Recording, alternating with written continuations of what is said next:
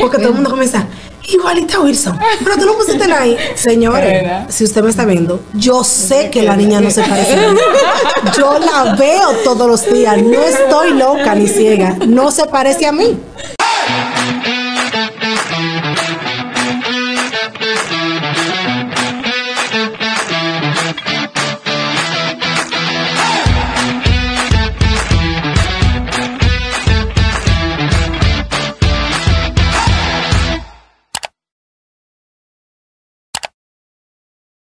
Quiste como una bolita que hay que sacárselo y todo, una locura. Sí, no, no, no, ya tengo que estar pendiente a que ella no le pique nada. Porque siempre ponerle Sí, y está pendiente de verdad y si veo que le pico algo, de una vez comienza a ponerle para que eso no se le inflame, horrible, horrible. Parte de la de lo bella que es la maternidad. También te tocó esta. Sí, me tocó esta ese poquito. Sí, esa cosita En tu caso, Glendy, ¿cuál fue el bebé que más te dio agua de beber cuando bebé? De los tres. Yo creo que, mm, mira, yo me estresé más con el primero. Por la falta de experiencia. Por la falta de experiencia. Eh, la inseguridad también de que uno era mamá primeriza, que uno no sabía si estaba haciendo bien, si estaba haciendo mal, pero de que era un niño que ni se movía. Yo no dormía, pero era viendo que él estuviera respirando. O sea, era de que y no se ha levantado. Yo sé. Y, bueno, se mueve, qué tranquilidad. pero era por eso. por el dedo la nariz. ¿En serio? Era por eso. Real, pero realmente no era que se portaba mal, no era que, que, no dormía. Era que yo estaba sobreestresada de que todo estuviera bien. él está muy tranquilo, él no se ha movido. ¿Y qué es lo que pasa? ¿Estará vivo? Eh, ¿Está respirando? Está viendo la leche. Tal que, no sé, eso, eso sí, ya con nosotros uno fue bajando, la, eh, intensidad, ya, es como dicen, de que no, ya los otros se crían solo. Ya no es así, es que tú ya tienes esa experiencia y ya la cosa Yo te iba a preguntar eso. No la coge tan, tan, tan a pecho de quererlo hacer todo perfecto como el primero. No, porque realmente en, Instagram sale mucho video de que con el primero, como tú eres con el segundo, de que con el tercero ya, querías tú. Pero yo entiendo que es lo que Glendy dice, que es como que ya tú tienes experiencia de cosas que no son tan importantes que antes lo vuelven loco a uno. Porque, ejemplo, en, mi caso hay cosas que el primer año me volvían loca, que ya cuando pasan el segundo yo digo, ah, no, es tal cosa.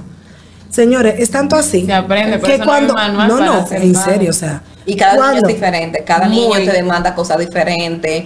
Eh, a veces la lactancia es algo que realmente es muy, muy, muy importante y quizás el más grande no tiene nueve años, no había tanta información que quizás, eh, por ejemplo, con el último yo estaba en un grupo dominicano de lactancia, pero con el primero no, con el primero que eso estaba era el lobby Pin, ni siquiera uno tenía tanto, no había No, y agradecer sí también que, que, han fomentado mucho ese tipo de cosas, que la lactancia, que el apego, todo eso que antes no estaba, y es verdad. Entonces uno, va, va, exacto, uno como que va aprendiendo y también las la informaciones te llegan y claro está, eh, como que uno va adaptándose y, y cada te estoy diciendo, cada uno es diferente, pero ya como con menos intensidad y queriendo aprender más.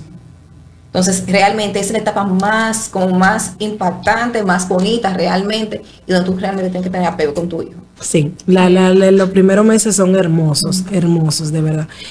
Y yo le, yo le comentaba a una amiga mía que está recién parida, que yo le digo, que seguro ella lo ve a su bebé, y ella, porque ahí me pasaba, yo veía a Renata, no, no, y a mí me preocupaba.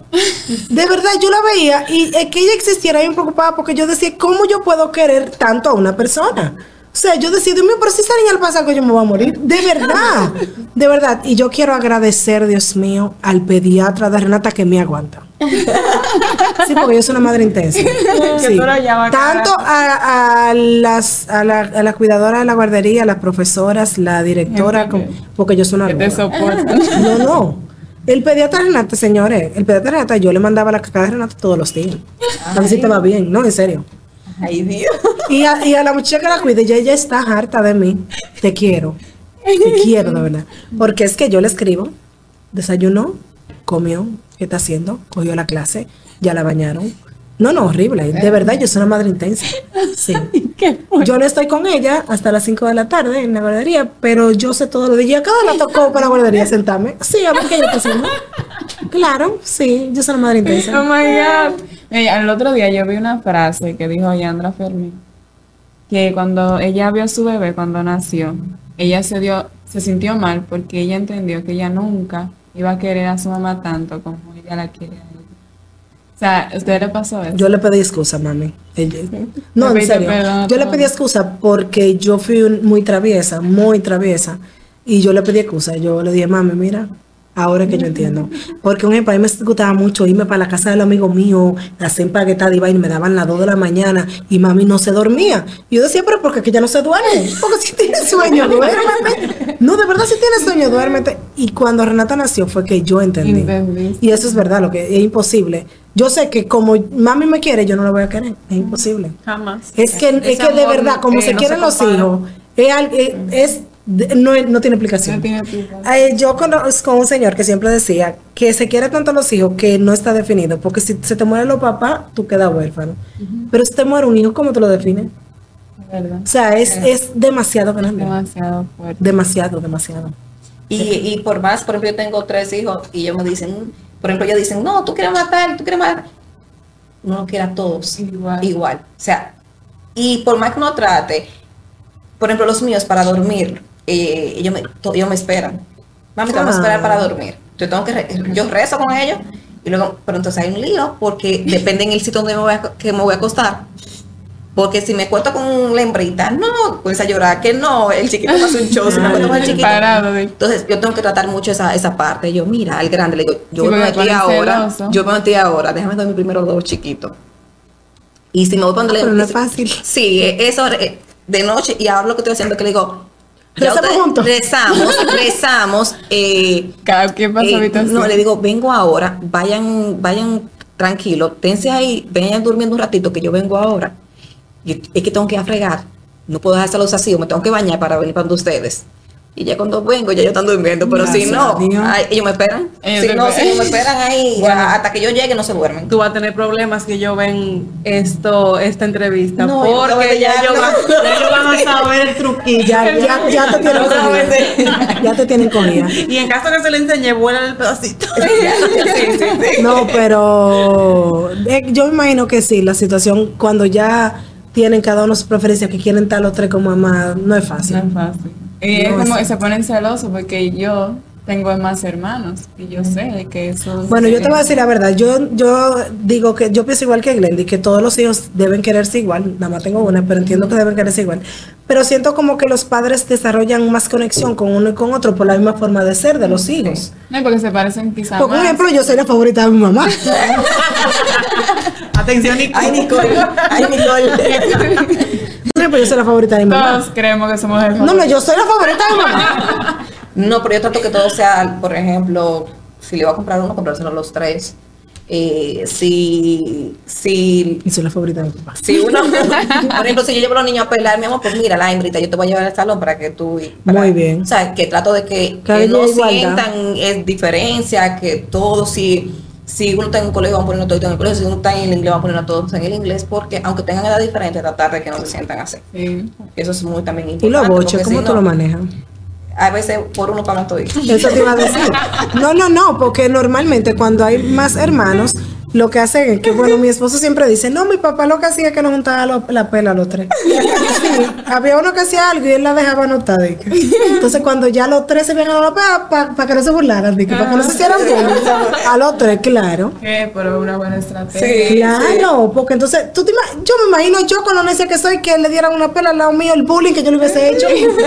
Sí, porque yo sé, Y que yo me conozco. el famoso bullying. Mi mamá me estaba contando que mi abuela, cuando era peque cuando ella era pequeña, ella le daba una pela, pero eran, no eran pelas normales. Era como que, porque mi abuela es una persona tan como que, yo no me lo imagino dando una pela a alguien, pero ella decía de que ella no nos decía nada. Ella decía que Dios te perdone. Y esperaba que se fueran a acostar y cuando se acostaba lo levantaba y le daba de que cuando se... Ay, Sí, que ella no me decía de que Dios te perdone, pero que esa pela iba segura. ay, Dios. Sí, a mí me dieron mucha pela. A ti. Pela, tú sabes, no dije, como hay, como hay mamá, dije que me mataba, pero no, me daba mi larga, pero era que yo era muy necia. Imagínate, Sí. yo creo que sí. Fueron ganadas. No, no, todas y cada una, que por cierto mi mamá no la recuerda ninguna, según ella. Sí, no, yo le pregunto, mami, ¿tú te acuerdas de que tú me la pela? No. Yo, yo, y yo te iba a dar por eso, Sally. Así me dice. Así pero nada, sí, sí. Yo. No, no. Pero no, todas, todas las pelas yo me las gané. Todas. Yo creo que sí. A mí, a mí era con la mirada. A mí no me daban ma- me han dado una mirada y yo sabía si estaba Pero bien que estaba realmente. Glendy nunca fue una niña tan necia. Glendy, mira, nosotros, como te comentaba, estudiamos juntos todavía. Glendy siempre fue de la mejor estudiante. No era menia, no era, no era enamorada como nosotras. O sea, como que Glendy no había. ¿Para qué le iban a dar una pela? ¿Qué tú haces? Ella, por ejemplo, si llegaba a visita a la casa, ya como a mí mirarme, yo sabía que tenía que irme. Ah, no, eso sí. O sea, Eso- no era ni que, no era la niña que quería estar involucrada en eso. Eh, mi papá nunca me- mi papá tampoco nunca me dio. Y era una mirada, tú sabes, ya uno sabía cuando uno se estaba pasando o cuando uno estaba haciendo cosas indebidas. Ah, no, eso sí. Eh, nunca me permitieron de que socializar cuando estaba en adulto, tan la gente grande. A mí fue, a mí fue igual. No, me sí. y pienso hacer lo la mismo visita. con mi hija porque no me gustan los muchachos relambigos. Sí, Tú sabes que yo, de que yo al grande. chiquito primera vez le di una le di una pela el otro día. Y no fue una pela, pero ya No, sabes, nalga, pero ya un cariñito, exacto, un cariñito. Sí, una nalgada, mi amor, pero él se hirió porque creyó nunca me la dado. Y todavía me lo menciona, y hace como tres meses. ¿Tú te acuerdas? Yo, mi amor, pero yo ni una pela te di. Tú sí me diste. Renata ya, porque Renata eh, es de Hollywood, va para Hollywood, una actriz. Mm, Una actriz. Entonces, ella usa pamper y yo le doy una no pamper y va. Me dio, mami, me dio. Una actriz. Pero una cosa, o sea, que tú, porque ella tiene una habilidad para sacar esa lágrima. Eso es cho, cho, cho, cho. No, no, un mar de lágrimas. ¿Tú la ves que moja la blusita? De tantas lágrimas, sí, por nada. Es una niña bien hidratada. Sí, sí, no, esa niña está bien hidratada. Pero con toda esa leche que ella toma. ¿Y qué es lo mejor de ser madre? Ahora vamos a hablar de la cosa que Ser madre. Ya no, no hay nada más. tenerlo y tener tu hijo. Yo no te voy a, como le comenté a la mujer ahorita, yo no voy a romantizar la maternidad porque no es fácil. O sea, la responsabilidad de ser madre, la responsabilidad que hay en tener que, que tener tu hijo bien, que preocuparte por todo, no es fácil. Lo bonito de ser madre es tener tu hijo y quererlo y eso, pero di que, que es hermoso, como hay mujeres, di que lo, es que ser madre, ser madre es una responsabilidad que no todo el mundo sabe llevarla. Sí, es muy fuerte. Es hermosa porque, como te digo, tú tienes tu niño, que tú lo amas, lo quieres adorar, que es lo mejor, porque Renata es lo mejor que a mí me ha pasado en la vida. Pero es mucha responsabilidad. O sea, desde que nacen, es que te digo, a mí hasta miedo me generó cómo tú puedes querer tanto a una gente y saber que esa gente depende totalmente de ti. Que todo lo que tú vayas a hacer desde que nace en adelante, tú tienes que pensar que tú tienes a esa persona en tu vida y que todo Que va a girar en ve. torno a esa persona de ahí en Que adelante. te está viendo. Claro, que toda tu, toda tu, todas tus responsabilidades van a caer sobre eso. Que hasta para yo salir tengo que pensar si Renata va a estar bien, que tengo que dejar todo, todo, todo, todo. Un ejemplo antes de venir para acá, por ejemplo, yo tuve que organizar todo, de modo que a mí no tenga que decirme se me quedó nada porque no puedo ir ahora. O sea, es mucha Wow. responsabilidad, pero Es es, muy hermoso. Exacto, es, es, es muy demandante, pero es hermoso. Es hermoso el porque tú tienes algo que, que no tiene descripción, exacto. Pero no te lo voy a romantizar como que es lo más bello del mundo. No, no es fácil. No, no es- es una no, Es una responsabilidad de experiencia verdad. hermosa porque tú tienes, como dice Sally, tú tienes un ser y tú no, tú no te explicas cómo tú puedes querer tanto ese ser, pero también sabiendo que con todo ese amor que tú le brindas, esa felicidad, viene mucha responsabilidad de atrás. Mucha, porque es, es muy demandante. Sí, hay más que madres, porque el padre está ahí, pero no, nunca va a ser como nosotros, la madre. No. Sí, eso Y mira, que un totalmente ejemplo, yo sé que la mayoría de padres de nuestro alrededor son padres muy, muy dedicados también. Por ejemplo, eh, en mi caso, Renato todavía se despierta en la noche y o me levanto yo, se levanta Wilson. Wilson me ayuda muchísimo, pero como dice Stephanie, no es lo mismo. Una conexión diferente. No es lo mismo, no es lo mismo, o sea, es que, que mucha responsabilidad. Por ejemplo, Wilson no cocina, soy yo que tengo que estar pendiente a que de verdad Renata tenga su comida y tengo que hacerla yo porque él no cocina, Sí. por ejemplo. O sea, son muchas cosas. La maternidad en sí es mucha responsabilidad, que yo siempre digo, nunca se está preparado para ser madre, nunca. Ni no va a una escuelita y yo siento que todas somos las mejores madres que podemos ser para nuestros Es hijos. verdad. Y cada día uno va aprendiendo con ellos. No vamos a ser perfectos. Pueden nunca. tener, mira, a ver, 50 años y tú todos los días aprendes algo Claro. nuevo de ese ser. Porque es que no viene un patrón. Ok, viene un patrón de que más o menos las cosas son iguales. Pero cada niño, como dijo Glenn, Es distinto. es muy distinto. Entonces, pero tú vas cada día aprendiendo junto con él. Yo solo le, le pido a Dios que cuando Renata tenga esta edad, vea, me vea como yo veo a mami. Le- ojalá yo sea la mitad. Pero lo que te digo, yo soy la mejor madre que puedo ser para mi hija. No puedo ser perfecta, pero soy la mejor madre. Que yo, doy yo doy lo más que puedo dar. Sí, lo mejor Eso es que así. tienes Sí, para- porque no creo que haya una madre perfecta. Un ejemplo, para mí la mía es perfecta. Pero puede ser que la gente de alrededor no lo vea así. Porque un ejemplo, hay mucha gente que por favor dejen de hacer eso. Que quieren decirte cómo educa a tus hijos. Ay, sí. Señores, cada hijo es distinto. Puede ser que lo que le haya funcionado a Glendy, que lo que le haya funcionado a Estefanía a mí no me te funcione. Porque la forma de ser de mi hija no es la misma. Yo he visto muchos casos de que, oh no, eh, que tú eres muy permisivo, o que tú lo dejas hacer de todo. Y tú sabes si yo he luchado para que esa persona no sea así y yo no lo he logrado.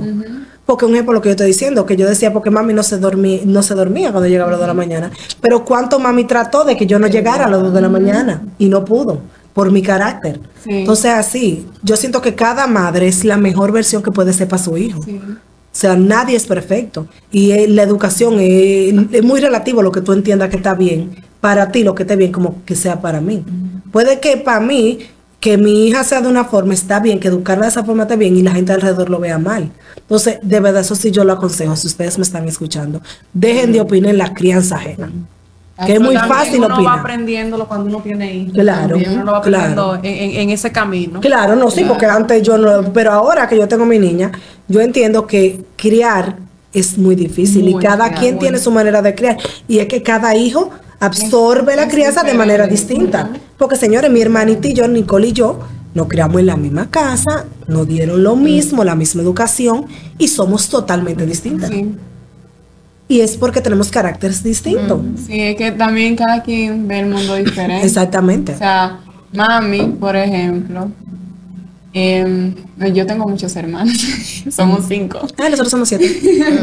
El caso es que mami fue madre soltera y ella, yo recuerdo que ella siempre me dio oportunidad a mí de, de hacer cosas. O sea, que yo estaba en club de líderes, que yo estaba en esto, que yo estaba en lo otro, que yo siempre tenía una reunión, que siempre tenía un, un curso nuevo que hacer. Y yo tenía tíos que le decían a mami que no podía dejarme ser tan, tan libre de hacer cosas, porque yo lo que estaba era, ella lo que estaba haciendo era un daño Que te iba a perder. que me iba a perder. Entonces, que, me, que yo iba a estar embarazada temprano porque yo era Sí, demasiado- Entonces, eh, mami siempre dijo que no, que no se metiera en eso, que ella era mi mamá, que ella sabía lo que, lo que me iba a comer. Usted puede dar un consejo. Sí, claro que sí, pero... Pero que no tampoco de- opinar como que- no, no, no. No, y también... no hacerlo con Como- la como que una ley, de como que- eso es lo que no, la cosa- Y no también yo así. creo que es muy importante que los padres eh, sepan escuchar a sus hijos y no se lleven de lo que otras personas le dicen. Porque eso es lo que tú dices, hay gente que le dan una opinión y, y los padres como la toman como que su hijo puede ser tratado como el hijo de otro. Ay, no, porque tal funciona a Imposible. tal persona.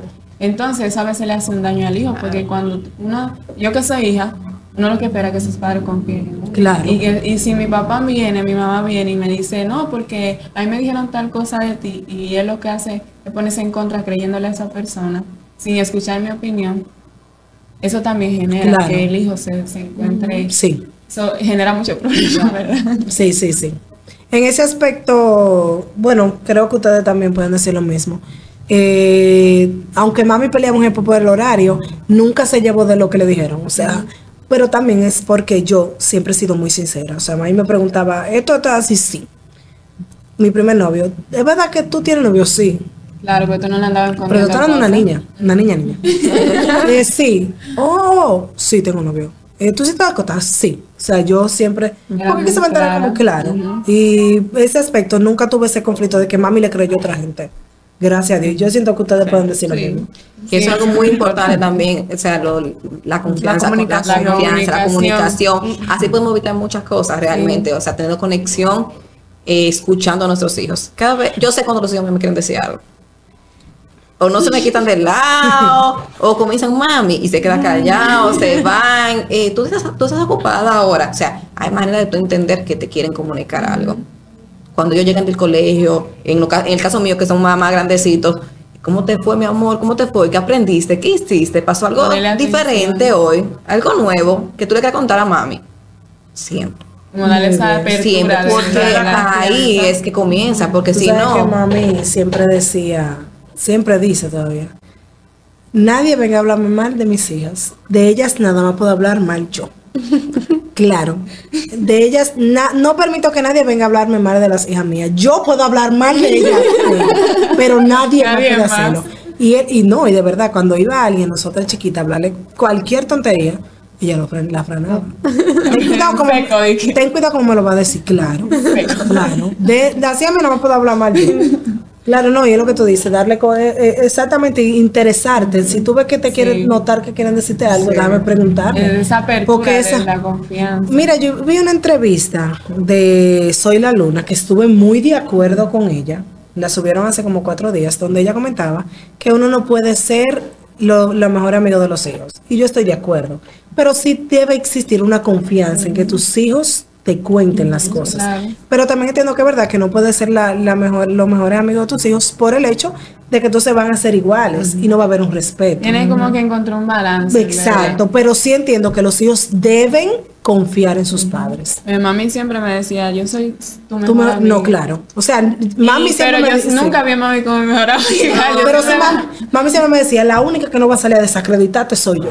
Exacto. Tú puedes estar seguro que tú me puedes decir lo que tú quieres y yo soy la única que no va a salir a desacreditarte. Obviamente había cosas que yo le quería contar que ella no me dejaba. Pero...